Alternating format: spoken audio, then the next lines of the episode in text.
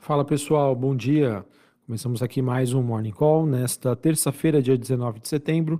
Eu sou Felipe Vilegas, estrategista de ações da Genial Investimentos. Bom, pessoal, para essa terça-feira nós temos bolsas europeias e futuros dos índices em Nova York apresentando variações discretas, mas importante dizer que com um leve viés positivo. E nós temos aí no radar reuniões de importantes bancos centrais, enquanto o petróleo, é, no caso o contrato negociado na Bolsa de Londres, ultrapassa os 95 dólares o barril pela primeira vez desde novembro do ano passado, o que por sua vez poderia gerar uma expectativa de aumentos da inflação. Tá? Então, enfim, vamos ver como que o mercado vai se comportar aí nos próximos dias, como que ele vai se preparar para isso. Por enquanto, segue o jogo. Temos aí um viés positivo para as ações, muito mais no radar aí essa questão envolvendo essas decisões desses principais bancos centrais que acontecem no decorrer desta semana. Pessoal, por conta da alta do petróleo, a gente observa nas bolsas europeias destaque aí para as empresas do setor de petróleo. E, então nós temos a Bolsa de Londres subindo 0,17, Paris na França alta de 0,32, Frankfurt na Alemanha praticamente no 0 a 0. Futuros norte-americanos S&P 500 subindo 0,16, Dow Jones subindo 0,15, mesma movimentação para a Nasdaq. É, falando um pouquinho mais de petróleo, o contrato WTI negociado em Nova York sobe 0,88, 91 dólares o barril.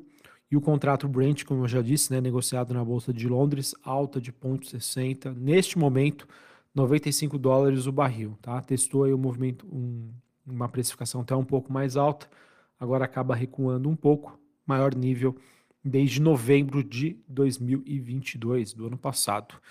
E essa recuperação aí dos, do, dos preços do petróleo acontece aí depois que a Arábia Saudita e a Rússia se uniram para redução da oferta e no caso, né, com uma expectativa de demanda ainda resiliente, no caso, a gente acaba tendo essa valorização aí das, dessa commodity, que por sua vez pode ajudar a sustentar uma certa pressão aí sobre os bancos centrais que tenham que arrefecer em relação à inflação, ao mesmo tempo que acabam gerando aí riscos para o crescimento das economias do mundo. Ah, essa movimentação do petróleo, pessoal, ela acaba sendo super importante no sentido de que hoje o mercado ele está posicionado para qual cenário? Em que nós temos uma política monetária contracionista, tá? Para combater a inflação, essa inflação que já está convergindo aí para sua meta.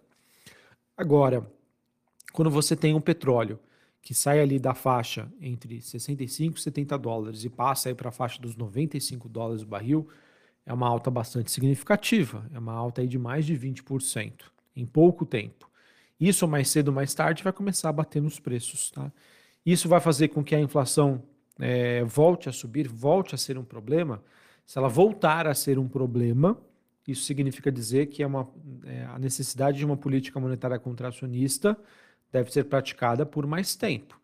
Se você tem hoje um cenário em que a política monetária está dada, isso vai trazer, entre aspas, pouco impacto para a economia, levando a um pouso suave, quando você prorroga, né, quando você estende esse prazo, esse prazo dessa política monetária mais contracionista, isso tende, obviamente, a impactar cada vez mais aí a economia. Tá? Então, vamos ver como que o mercado vai trabalhar com esse cenário daqui para frente, diante aí dessas altas do preço do petróleo. Porém, uma coisa é aquilo, né, pessoal? Uma coisa é você ter um movimento positivo e depois logo ele arrefecer. O problema é se ele se manter neste patamar. Tá? Eu falei bastante aí de política monetária, mas é porque a gente vai ter amanhã a super quarta-feira com decisões tanto nos Estados Unidos quanto no Brasil. Brasil praticamente dado como certo, tá uma alta de 0,5%. Nos Estados Unidos, é a expectativa de manutenção. Mercado que deve ficar de olho aí no chamado dot plots, né, que é aquele gráfico de pontos que traz aí as previsões econômicas dos membros do Fed e sinais, é, se pode, se haverá ou não mais uma alta até o final do ano e qual é o corte né, previsto e para quando isso vai acontecer em 2024. Tá? Além dessas decisões aqui no Brasil e nos Estados Unidos, na quinta-feira a gente tem o Banco Central inglês e na sexta-feira Banco Central japonês aí decidindo sobre política monetária, tá? E essa tese acaba sendo super importante, pessoal, envolvendo política monetária, taxas de juros, porque é, um dos motivos pelos quais a gente acompanhou o movimento de alta da Bolsa norte-americana foi por conta do entusiasmo envolvendo ações de tecnologia. É, e essas ações, teoricamente, seriam, deveriam ser as mais penalizadas neste sentido.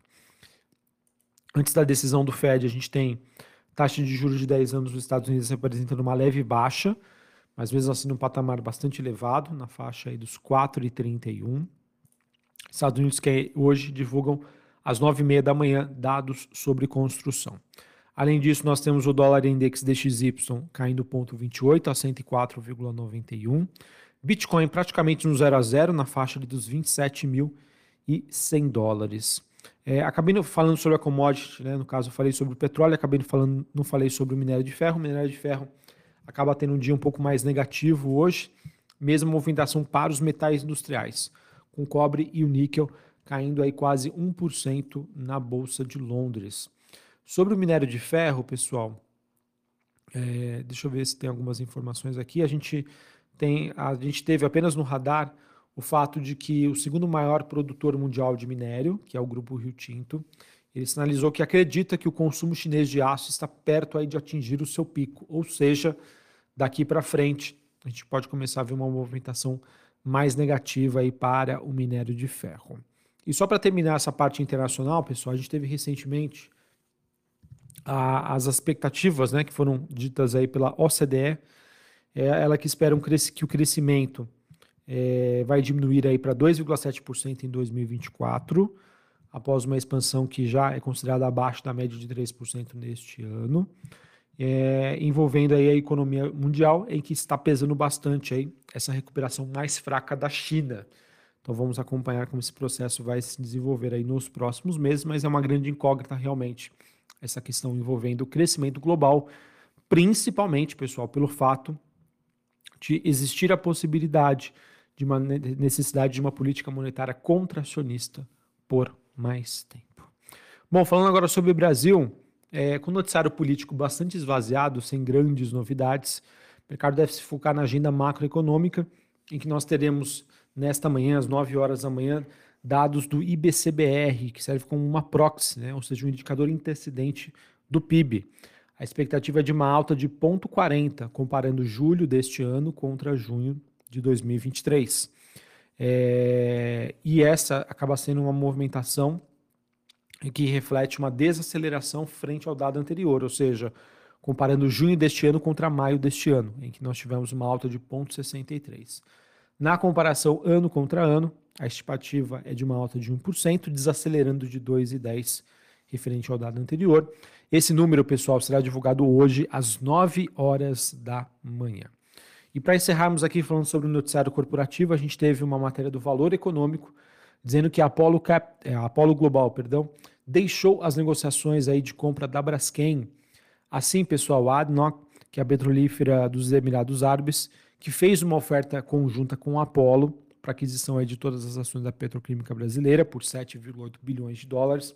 Agora ela está sozinha e as discussões estão sendo dadas aí entre o governo brasileiro e o governo de Abu Dhabi. Acredito que isso possa prejudicar um pouquinho a expectativa do mercado em torno da venda da Braskem, tendo uma repercussão um pouco mais negativa. E a gente também tem, por fim, pessoal, a Sabesp, em que o Conselho Diretor do Programa Estadual de Desestatização recomenda aí o início da seleção dos bancos para a privatização da empresa.